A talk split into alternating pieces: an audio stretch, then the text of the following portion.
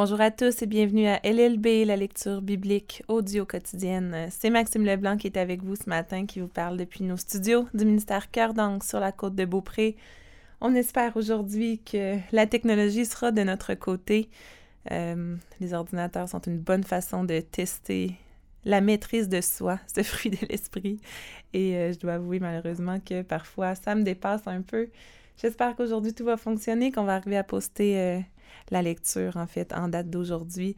Donc, euh, on lit ce matin dans la version français courant, toujours. Nous sommes le 26 avril, jour 116, sur 365, et nous continuons avec notre texte de l'Ancien Testament en Juge, chapitre 6, les versets 1 à 40.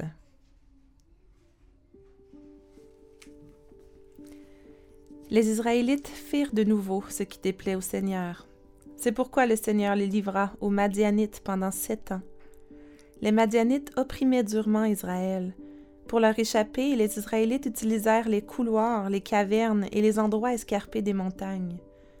Chaque fois que les Israélites avaient ensemencé leurs champs, les Madianites venaient les attaquer avec les Amalécites et des nomades de l'Orient.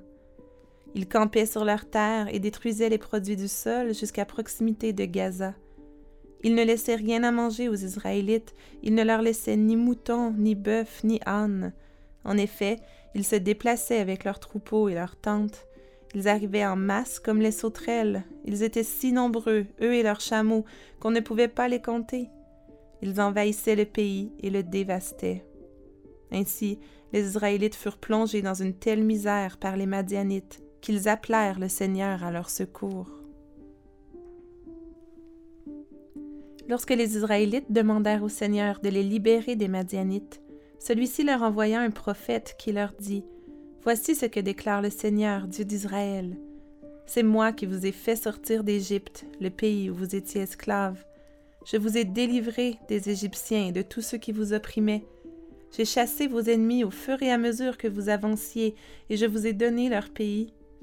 Je vous ai rappelé que j'étais le Seigneur votre Dieu, et que vous ne deviez pas adorer les dieux des Amorites dont vous habitez le pays, mais vous ne m'avez pas écouté. L'ange du Seigneur vint au village d'Ophra. Il s'assit sous le chêne situé dans la propriété de Joach, un homme du clan d'Abiézer. Gédéon, fils de Joach, était en train de battre le blé dans le pressoir à raisin pour ne pas être vu des Madianites. L'ange du Seigneur lui apparut et lui dit le Seigneur est avec toi, valeureux combattant. Gédéon répondit Pardon, mon Seigneur, si le Seigneur est avec nous, pourquoi tous ces malheurs nous sont-ils arrivés? Où sont donc tous ces prodiges dont nous parlaient nos pères quand ils nous racontaient que le Seigneur les avait fait sortir d'Égypte? En réalité, le Seigneur nous a abandonnés, il nous a livrés aux Madianites. Le Seigneur se tourna vers lui et lui dit Avec la force que tu as, Va délivrer Israël des Madianites, c'est moi qui t'envoie.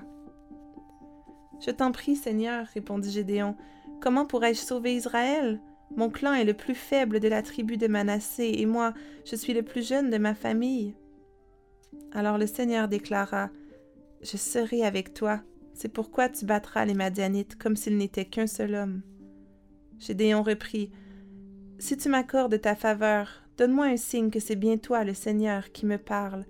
Ne t'en vas pas avant que je sois revenu avec l'offrande que je désire te présenter. Le Seigneur répondit, Je resterai ici jusqu'à ton retour. Gédéon alla donc préparer un chevreau ainsi que des pains sans levain, confectionnés avec trente kilos de farine. Il mit la viande dans une corbeille et le jus dans un pot. Il les apporta sous le chêne et les présenta à l'ange de Dieu. L'ange lui dit Va poser la viande et les pains sur ce rocher, puis verse le jus par-dessus. Gédéon obéit. Alors l'ange du Seigneur étendit la main, et avec l'extrémité du bâton qu'il tenait, il toucha la viande et les pains. Le feu jaillit du rocher et brûla la viande et les pains. Puis l'ange disparut. Gédéon comprit alors que c'était l'ange du Seigneur, et il s'écria Malheur à moi, Seigneur Dieu, j'ai vraiment vu ton ange face à face. Mais le Seigneur lui dit Sois en paix, n'aie pas peur, tu ne mourras pas. À cet endroit, Gédéon construisit un autel pour le Seigneur, et il l'appela Le Seigneur donne la paix. Cet hôtel se trouve maintenant encore à Ophra, village du clan d'Abiézer. Cette nuit-là, le Seigneur ordonna à Gédéon Prends le taureau de ton père, le second, celui qui a sept ans. Démolis l'autel de Baal que possède ton père et coupe le poteau sacré dressé à côté. Au sommet de cette colline, construis ensuite pour le Seigneur ton Dieu un autel bien aménagé. Tu prendras le taureau et tu l'offriras en sacrifice complet, en utilisant pour le feu le bois du poteau sacré que tu auras coupé. Gédéon choisit dix de ses serviteurs pour faire ce que le Seigneur lui avait ordonné. Mais il le fit de nuit, car il avait peur d'agir en plein jour à cause de sa famille et des habitants du village. Le matin, à leur réveil, les gens du village constatèrent que l'autel de Baal avait été démoli, que le poteau sacré dressé à côté avait été coupé et que le taureau de la seconde portée avait été offert en sacrifice complet sur l'autel nouvellement construit. Qui a fait cela se demandèrent-ils les uns aux autres. Ils se renseignèrent, firent des recherches et découvrirent que c'était Gédéon, fils de Joach. Ils dirent alors à Joach Amène-nous ton fils pour que nous le mettions à mort, car il a détruit l'autel de Baal et coupé le poteau sacré dressé à côté. Joach répondit à tous ceux qui faisaient front contre lui Est-ce à vous de défendre la cause de Baal et de venir à son secours? Quiconque défendra sa cause sera mis à mort avant demain matin. Si Baal est Dieu, qu'il se défende lui-même, car c'est son autel qui a été détruit. À partir de ce moment-là, on appela Gédéon Baal, c'est-à-dire que Baal se défende à cause de la parole de Joach, que Baal se défende lui-même, car c'est son autel qui a été détruit. Les Madianites, les Amalicites et les nomades de l'Orient se rassemblèrent, traversèrent le Jourdain et installèrent leur camp dans la plaine de Gisréel. Mais l'Esprit du Seigneur s'empara de Gédéon. Celui-ci sonna de la trompette pour appeler les hommes du clan d'Abiézer à le suivre.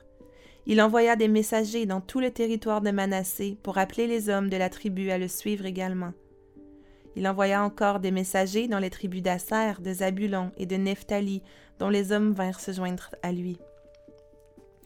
Gédéon dit à Dieu Tu as déclaré que tu te servirais de moi pour délivrer Israël. Eh bien, je vais étendre une toison de laine à l'endroit où l'on bat le blé. Si durant la nuit, la rosée se dépose seulement sur la toison et que le sol tout autour reste sec, je serai convaincu que tu te serviras de moi pour délivrer Israël, comme tu l'as affirmé. Et c'est ce qui arriva. Le lendemain matin, Gédéon alla presser la toison et il en fit sortir assez de rosée pour remplir d'eau un bol. Il dit alors à Dieu Ne te mets pas en colère contre moi si je te demande encore quelque chose. Je voudrais faire un dernier essai avec la toison il faudrait, cette fois, que la toison seule soit sèche et qu'il y ait de la rosée sur le sol tout autour. Cette nuit-là, Dieu réalisa la demande de Gédéon. Seule la toison resta sèche et le sol tout autour se couvrit de rosée.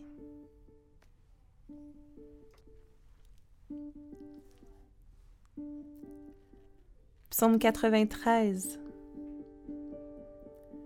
Le Seigneur est roi frappé de majesté comme d'un vêtement, entouré de force comme d'une ceinture. La terre est donc ferme, elle tiendra bon.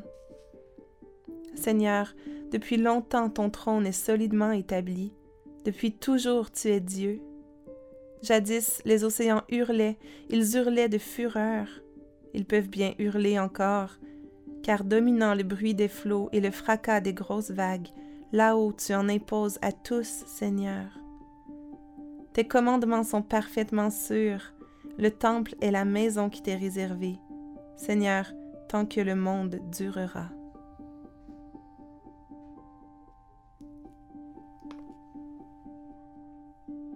Proverbe chapitre 13, les versets 15 et 16. Le bon sens procure du charme. Les gens déloyaux suivent une voie sans issue. Un homme avisé réfléchit avant d'agir, mais les sots font étalage de leurs bêtises. Et nous terminons avec notre lecture du Nouveau Testament. En Luc chapitre 6, les versets 37 jusqu'au chapitre 7, le verset 10.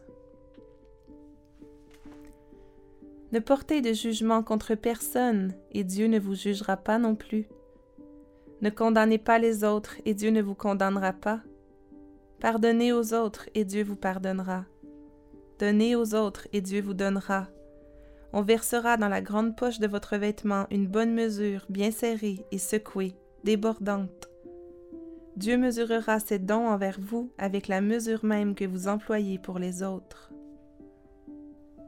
Jésus leur parla encore avec des images. Un aveugle ne peut pas conduire un autre aveugle, n'est-ce pas? Sinon ils tomberont tous les deux dans un trou. Aucun élève n'est supérieur à son maître, mais tout élève complètement instruit sera comme son maître.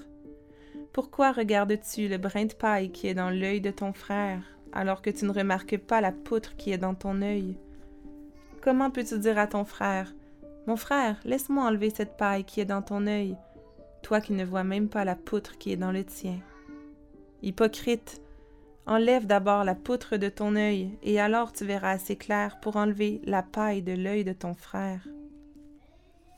Un bon arbre ne produit pas de mauvais fruits, ni un arbre malade de bons fruits. Chaque arbre se reconnaît à ses fruits. On ne cueille pas des figues sur des buissons d'épines, et l'on ne récolte pas du raisin sur des ronces.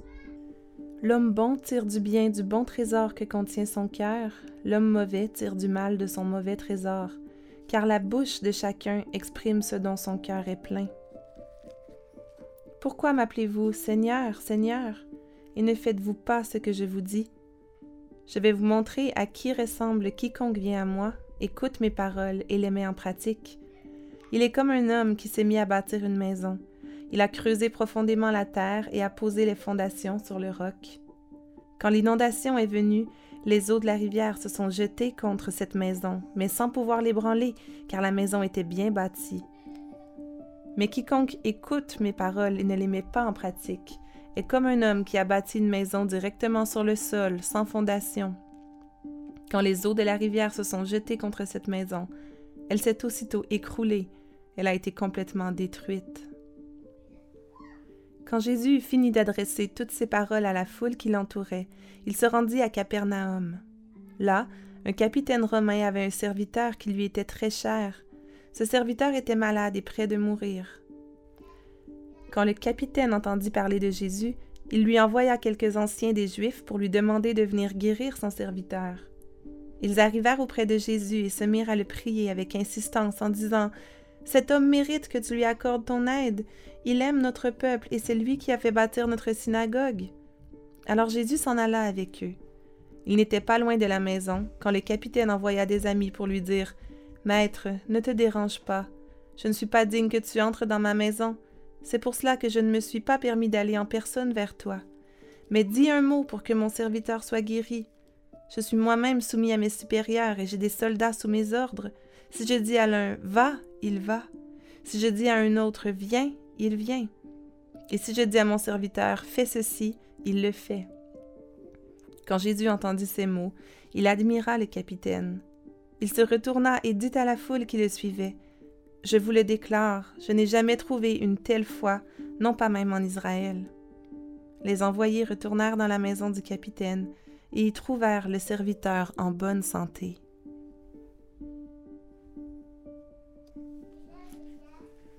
Nous voulons conclure par la prière. Éternel Dieu, toi qui es roi, Seigneur, tu es drapé de majesté, tu es entouré de force, ton trône est solidement établi depuis longtemps. Oui, mon Père, tu es Dieu depuis toujours. Tu es le Très-Haut et tu en imposes à tous, Seigneur. Combien tu es grand. Tu es le Dieu qui a fait sortir ton peuple d'Égypte qui nous a délivrés. Oui, nous avons un Dieu si grand et si puissant. Et Seigneur, on vient devant toi ce matin et on veut te confesser nos péchés. Seigneur, on a lu comment les Israélites euh, ont crié à toi quand ils ont été plongés dans une telle misère par les Madianites qui les opprimaient. Seigneur, ils ont fait le mal, de nouveau ils ont fait ce qui te déplaisait. Et nous sommes comme eux, Père éternel, nous oublions, dans les périodes où ça va bien dans nos vies, nous oublions et nous recommençons à faire à nouveau ce qui te déplaît. Seigneur, pardonne nos cœurs qui adorent d'autres dieux que toi. Nos cœurs qui sont remplis d'idoles de toutes sortes, de choses qui nous comblent et qui nous apportent plus de bonheur que toi. Seigneur, pardonne la peur dans nos cœurs, la peur d'agir. Pardonne le doute. Tout comme Gédéon, Seigneur, on se demande parfois pourquoi, pourquoi tous ces malheurs nous arrivent-ils? Où sont donc tous ces prodiges que tu as faits, Seigneur? Nos cœurs doutent, nos cœurs se questionnent, on oublie que tu es en contrôle. Oui, mon Dieu, merci parce que c'est toi qui donnes la paix. Merci parce que tu nous promets d'être avec nous. Tu nous dis d'aller avec la force que tu nous donnes. Oui, Seigneur, on sait que c'est toi qui es en contrôle, qui tient notre vie entre tes mains. Oui, Seigneur Dieu, donne-nous une foi plus grande. Donne-nous une foi ferme et inébranlable, une foi comme la foi de, de l'officier romain, une foi aussi grande que lui, Seigneur. Donne-nous de bâtir notre maison sur des fondations solides. Seigneur, aide-nous à grandir dans la connaissance de qui tu es, dans la connaissance de ta parole, de tes commandements qui sont parfaitement sûrs. Donne-nous, Seigneur, d'être avisés, de réfléchir avant d'agir. Donne-nous ton esprit, éternel Dieu. Arrache l'hypocrisie qui est au fond de notre cœur et donne-nous de, de regarder dans nos propres cœurs avant d'accuser les autres. Aide-nous à voir la poutre qui est dans nos propres yeux avant de voir la paille qui est dans l'œil de notre prochain. Oui Seigneur, veille sur nos bouches, nos bouches qui expriment ce dont nos cœurs sont pleins, comme on a lu dans Luc ce matin. Seigneur, qu'on puisse te glorifier par nos paroles, par nos actes, qu'on puisse être remplis d'amour les uns envers les autres. On demande toutes ces choses dans le nom précieux de Jésus, qui a tout donné, qui a tout payé pour nous. Amen.